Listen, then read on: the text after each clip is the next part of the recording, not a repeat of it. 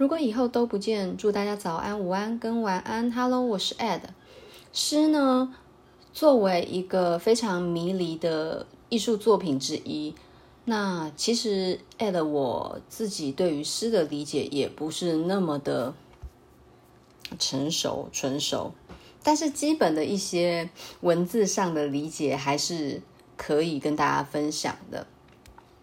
那诗这个主题呢，在我们流行歌里面有非常多的作品哦，比如说你听到会有呃眼泪成诗啊，为你写诗啊，诗人的眼泪，诗人的情人。那到底什么是诗？诗它比较像是一种感觉跟状态的精华，哦，就像女生的保养步骤一样。女生保养步骤都很复杂，有什么前导液啊、化妆水啊、乳霜啊，最贵、最贵、最贵的产品呢，就是所谓的精华液。那诗呢，你就可以把它理解为这些所有情感的程序里面最精髓的就是诗。我们随手小抄就像化妆水一样，然后所谓的前导液，你就理解为散文。哦，接下来上乳霜的话。呃，在上乳霜，你可以就理解为呃小说比较浓厚的质地，它可以承载比较多的载重。那像精华液，它就是小小一滴，可是里面有很多很多的你所需要的精华。那所以诗歌呢，它在理解上就比较难一点。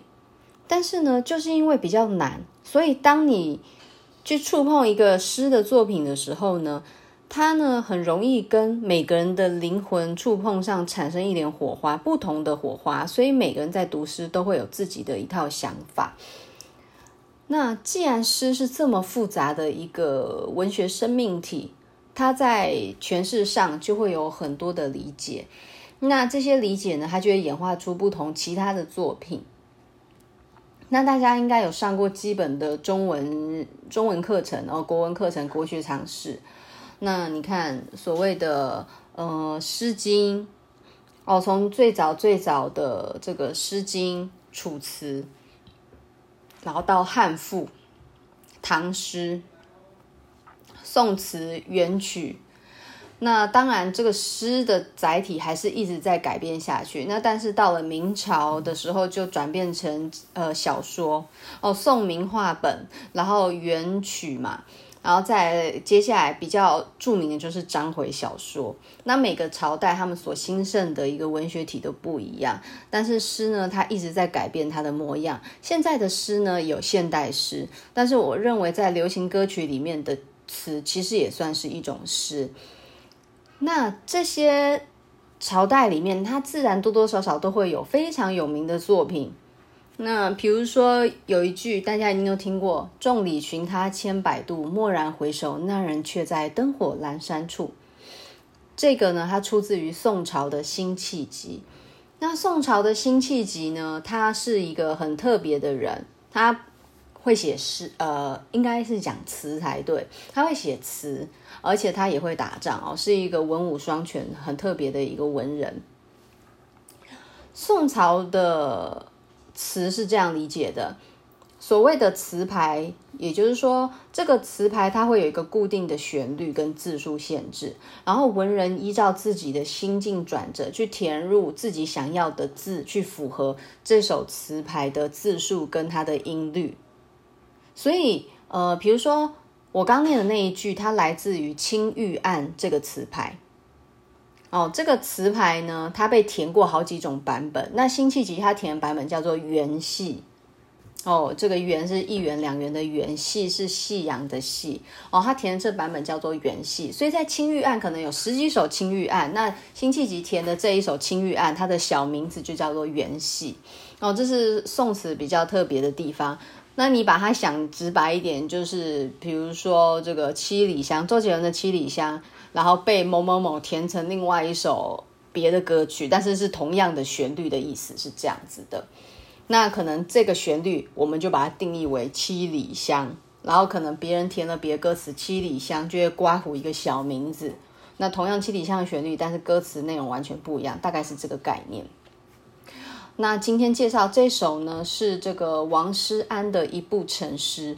那一部城市很感谢是听众的推荐，因为 Ed 本身的听歌范围比较狭窄一点，会有固定的几个歌手，所以不同的人推荐可以帮助我去想新的题材。哦，就像上一集是 Nero 很喜欢的一首无状态，那我就诶，因为他了解到这首歌，认识到这首歌，去录了这一集。那今天呢，感谢听众的推荐，然后认识到王诗安的《一步城市》。当时一听到的第一个直觉反应就是，嗯，这该不会是我最喜欢的方大同写的曲吧？因为那个节拍、那个节拍、那个和声，听起来都像是方大同会做的事情。就是我我在脑中轻轻的只要转换一下，我就可以把它，就是。在脑中想象成方大同的版本了哦，那个节奏、节拍还有那个和声都非常的、非常的方大同。后来回去一查，嗯，他写的，我觉得哇，天哪，怎么会有人这么幸运？方大同可以帮你写歌，哎，超羡慕。那听了这首歌，刚开始呢，我做的是这样子的，我听了大概十遍吧。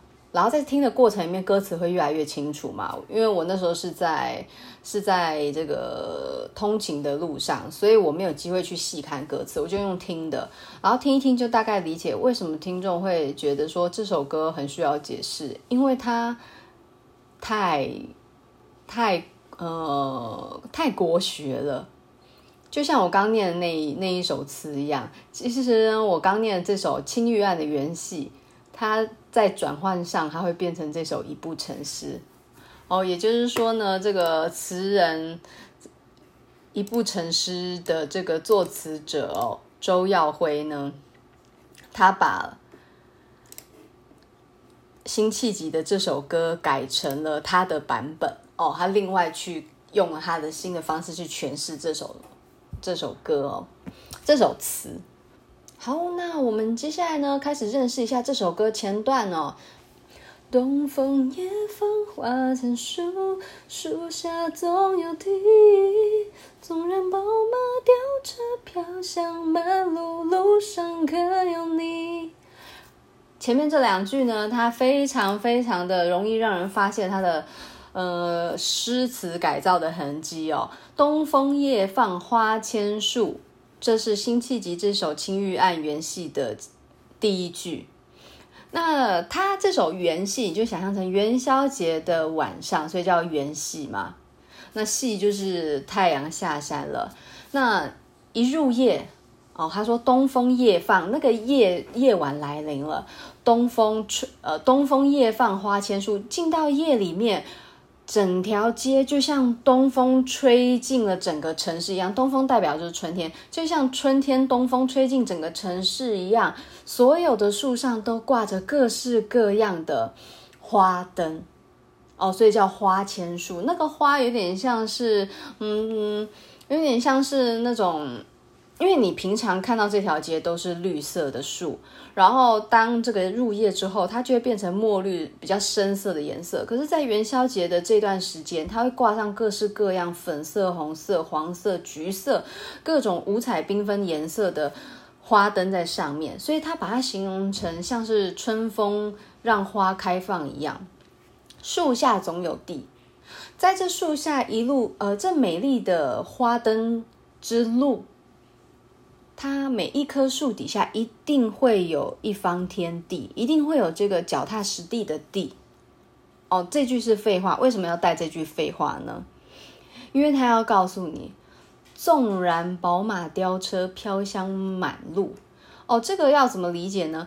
宝马雕车就是说，以它这个宝马雕车是青玉案的后面那一句长句哦，就是说名贵的马拉着。雕刻很精美的车子，然后一路呢，它这样开过去，那个挂在车子上面的香包香囊啊，那个香味就会飘在满路上面。意思就是说，这路上有太多的诱惑跟不同的人，可是呢，在这一路上，各种五彩缤纷的新鲜事物上，路上会有你吗？会有你的出现吗？哦，等于是说，在这个花灯之路一定会有地，可是在这个城市五光十色的各种样貌里面会不会有你？这里就变成问句了。他希望就像树下总有地一样，呃，路上一定有你。可是他这里是疑问。走在大城市，过着小日子，只怕越来越只有事没有情，只怕永远都会怀疑我总在何许，你却在何地。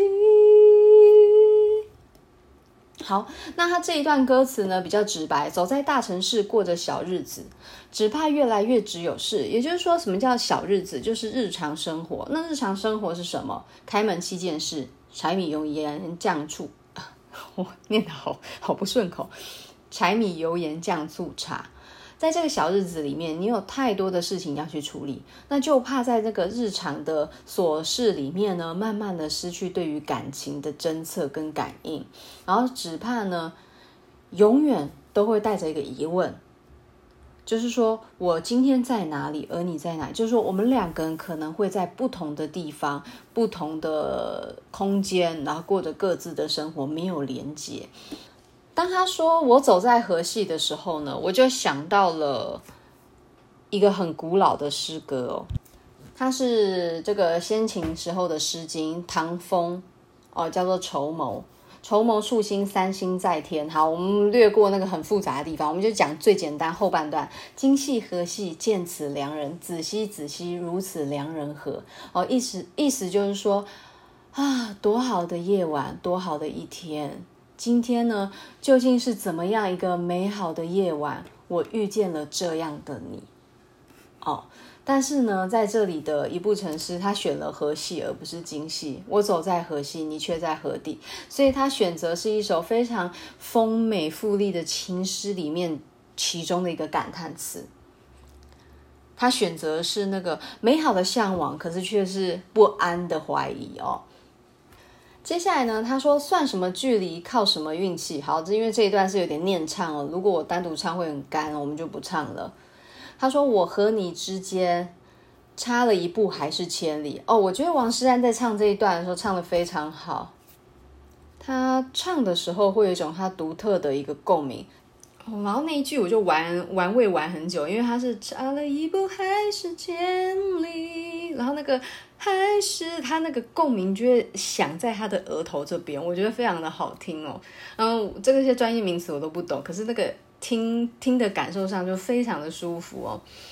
然后接下来呢，他又有什么开始，没什么道理，有没有之间不要忘记。那其实他讲的就是两个人缘分到底要依靠什么？是距离的长短呢，还是运？运气、命运的安排，然后我和你之间差了一步还是千里，两个人之间的关系就是这样，你没有一个肯定的答案，没有一个明确关系的建立，那那个关系就是不存在。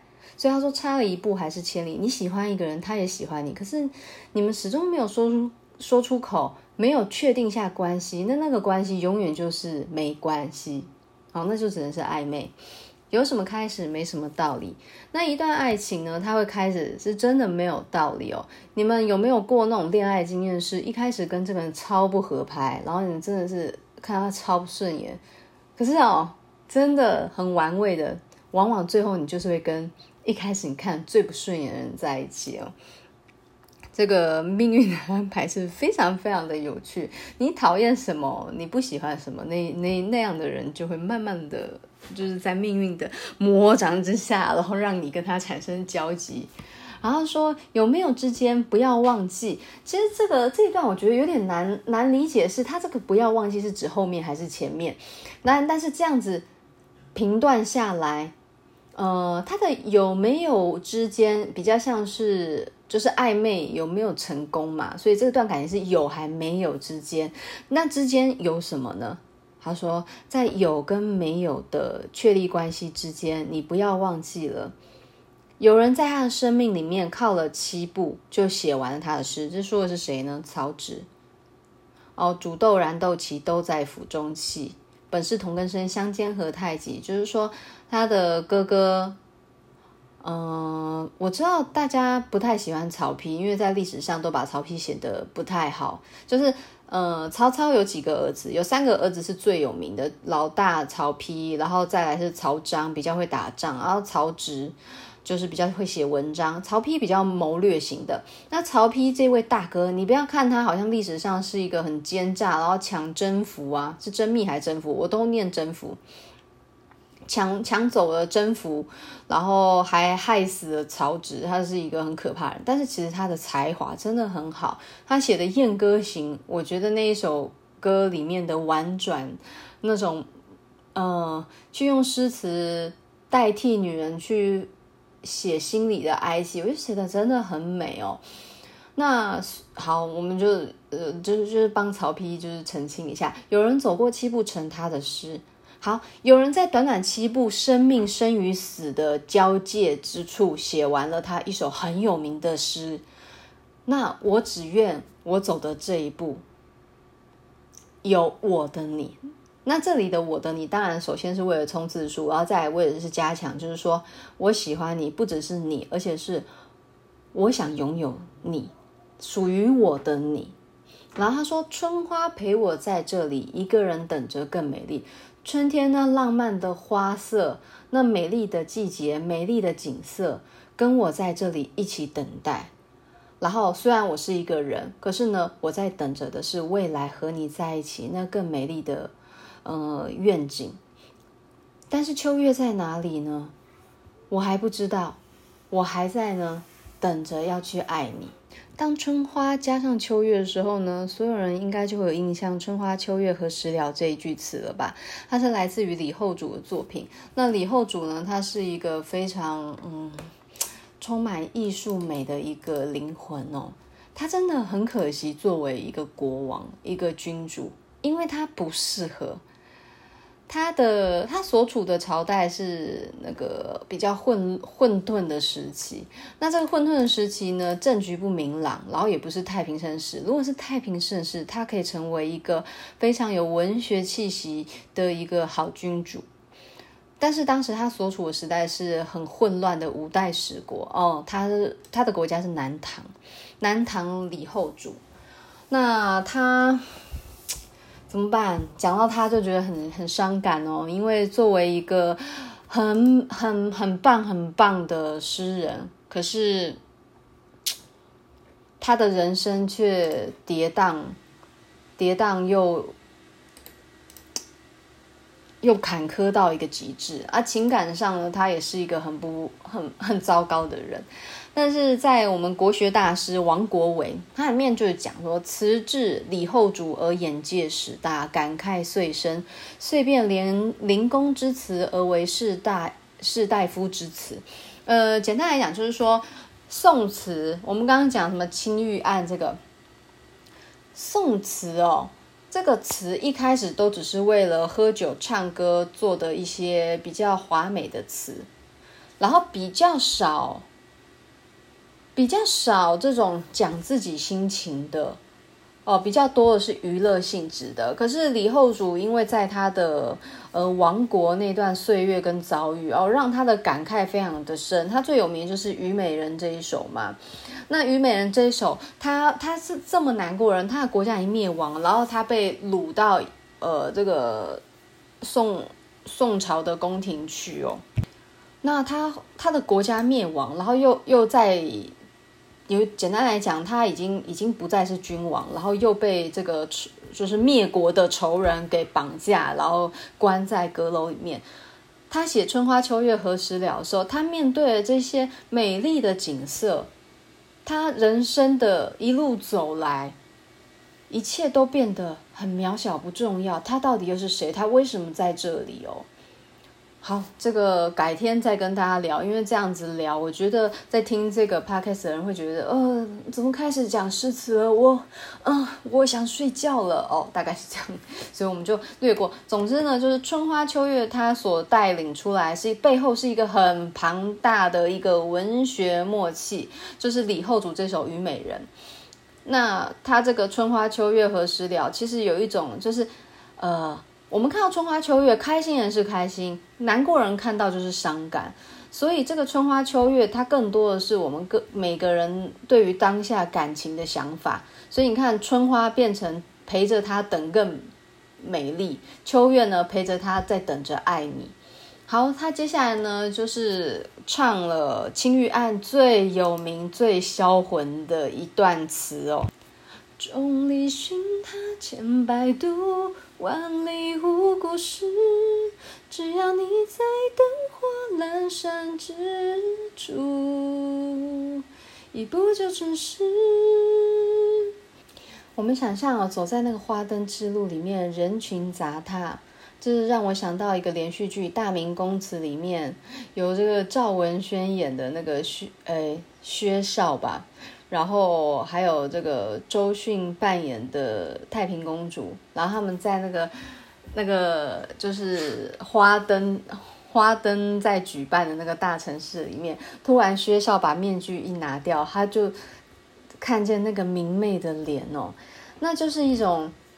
呃，他这里说：“众里寻他千百度，万里无故事。”我在人群里面寻寻觅觅那个那个人的身影，可是找不到。所以，在我搜寻的那几万里的范围内，我觉得一点故事都没有，一点我想倾听的事也没有。但是呢，这么美丽的地方，没有你就没有了颜色。所以。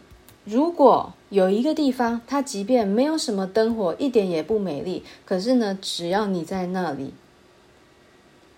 一步，那就是诗的展现了哦。所谓诗就是爱了。那他的意思就是说，没有你的地方再美丽也没有意义，有你的地方就是美丽哦，就是爱哦。所以呢，这个歌词为什么难解释？因为他用了太多太多的典故，是中文系一读就会觉得哦，我跟你讲，这是谁谁谁的，这是谁谁谁，这是谁谁谁。然后不是中文系人听的就是啊，什么什么东西？为什么这里面的词曲看起来都是都是都是字啊？我都看得懂，为什么合在一起我都看不懂？他用太多典故了。好，那再来最后一段呢？他说：朝朝暮暮，反反复复，有多少汉字写过一种小幸福？这一段歌词呢，朝朝暮暮，那时候看的时候，如果有印象的人，来有两卦。好，我们再接下一段啊，金风有玉露，胜却人间无数。OK，好，停到这里，这时候会有两卦，一卦是哦，我知道，我知道。就是周星驰《九品芝麻官》里面，呵，那个不是在认那个奸夫的时候，要拿一张纸让他念吗？呃，这个金风玉露一相逢，更胜却人间无数。两情若是久长时，又岂在朝朝暮暮？诶，怎么少了两个字？哦，对，那是一卦。另外一卦是读读文学，很爱文学。我知道这是宋朝秦观写的诗词哦。OK，我这样切就是两卦人应该都可以理解，知道秦观的，知道九品芝麻官的哦，都是官，可是两个官完全不一样哦。他说朝朝暮暮，反反复复，朝朝暮暮我们可以形容是想念一个人，日也想，夜也想哦，所以那个反反复复心情的转折，好，这是喜欢人的一种心情。有多少多少汉字写过一种小幸福？诗词歌曲，他们写了很多大爱、亡国，然后还有一种舍身的，呃，只为一件事的执着哦，或者是对于国家满腔抱负、满腔热血啊，或者是你在等待你想要等待的人。可是有一种日常的小幸福，他在这里问你：有多少人写过关于日常生活微小、微小？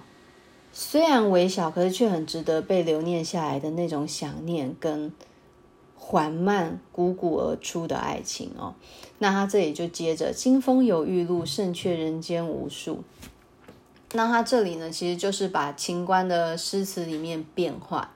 那这个诗词的变化里面，“金风有玉露”，这个金风你就想着是秋天的风。哦，秋天的风为什么叫金风呢？你就想象在秋天最常开的花就是桂花。那桂花有分金桂跟银桂，还有丹桂。那比较常看到的是金桂跟银桂。金桂的味道比较浓，那银桂的味道会，呃，银桂不是唱歌，金桂跟银桂，银桂的味道会再淡雅一点，金桂味道非常的甜，然后非常的浓郁。那它的花是呈现一种黄。黄色、米黄色的颜色，所以呢，它在吹的时候，你会感觉秋天带着一种温润的香气，然后还有整个桂花黄润的颜色，所以它讲金风。那金风有玉露，这个玉露你就理解为秋天的早晨很多露水跟潮气。那古代人很诗意，就把它形容成玉露。金风有玉露哦，在秋天，在这秋天呢，带点微凉的季节，有朝朝暮暮、反反复复的小想念。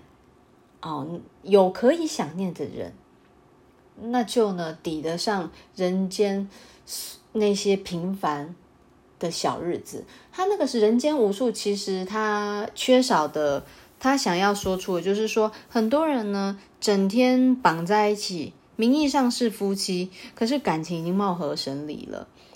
所以他这个金风玉露一相逢，你就想象一件事嘛，那这个在秋天季节里面，微凉的季节里有七夕。那七夕呢，最有名的一对情侣就是牛郎跟织女，他们一年只能见这一次，可是，一年见一次的那个满腔爱意跟挂念，就抵得掉人间那些貌合神离夫妻的感情了。也许再多走一步，山山水在游戏；再多走一步，天地作传奇；再多走一步，看我变成诗。也就是说，我们两个人的关系，如果再接近一点。整个世界、天地一切的景物都仿佛像游戏、游戏一样那么的轻松写意。再靠近一点，整个天地仿佛呢都在记载我们爱情的故事。哦，再靠近一点，我呢一生、我全身、我全心全意的一切都会成为诗句的一部分。然后就只因为你。所以他这首词呢，其实就是一个很浓烈的爱情，可是他不想直接跟你讲我爱你，他用了很曲折的方式表达了他的爱。那在解这首呃词的时候，就会觉得哇，这个写词的人也很狠哦，很有很有嗯。你可以看得出来，他真的非常喜欢文学哦，非常喜欢诗，所以他为了要让这些诗可以让一般大众可以听进耳朵里面，他用了很多的方式去改诗，然后让你可以理解他想说的话。我爱你有很多种方法可以呈现，你可以直的说，你可以不说。你也可以隐晦的说，那他在这里用了一种非常典雅的方式去呈现“我爱你”这三个字。那这首词好想听方大同的版本哦。你知道，哦，我觉得王诗安在诠释不差哦，就像我讲的，他有一种独特的在额间的共鸣，让我很喜欢。那他那一段我就没有办法在脑中想象成方大同版本，但是他前面那个东风夜放花千树，我脑中可以瞬间的去改造成方大同的版本。这是就是当他唱这个歌，我如果可以在脑中想象出方大同的版本的话，就代表嗯，在诠释上他还少了一点，少了一点主控权。可是我觉得他那个。差了一步还是千里，这这这一段我觉得他的诠释就很棒，我就没有办法想象方大同去唱了，因为我觉得他的演绎版本就很棒，很好听了。哦，那感谢听众的推荐啊，今天解这首词也是好耗费内力哦。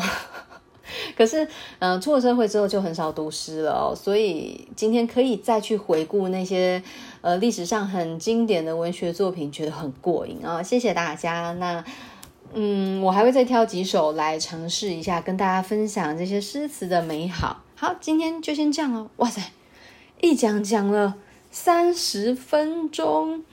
哦，对了，最近我有考虑就是要买好一点的麦克风了，因为这收音真的超烂的，就是四周的噪音其实都收的蛮清楚的，所以在听的人，我就是只能表达深深的歉意。我想你们在乐听上面应该会有一定的不适感，就会觉得先生，你可以把音录好一点吗？为什么？哦，小姐，小姐，你可以把音录好一点吗？为什么那么多杂音？然后我就，我每次会安慰自己说，嗯，大家要听的是内容啊，大家会因为内容来听一个 podcast，不会因为说，哦，这个音质很好，你来听这 podcast，这个 podcast 很棒，它音质超棒的。我就一直安慰自己，用这种方式安慰自己。可是最近在录的时候，觉得，嗯，不行，好像应该要换麦克风了。好，所以我最近会来做一点功课，看能不能给大家更好的乐听感受。今天就先这样啦，拜拜。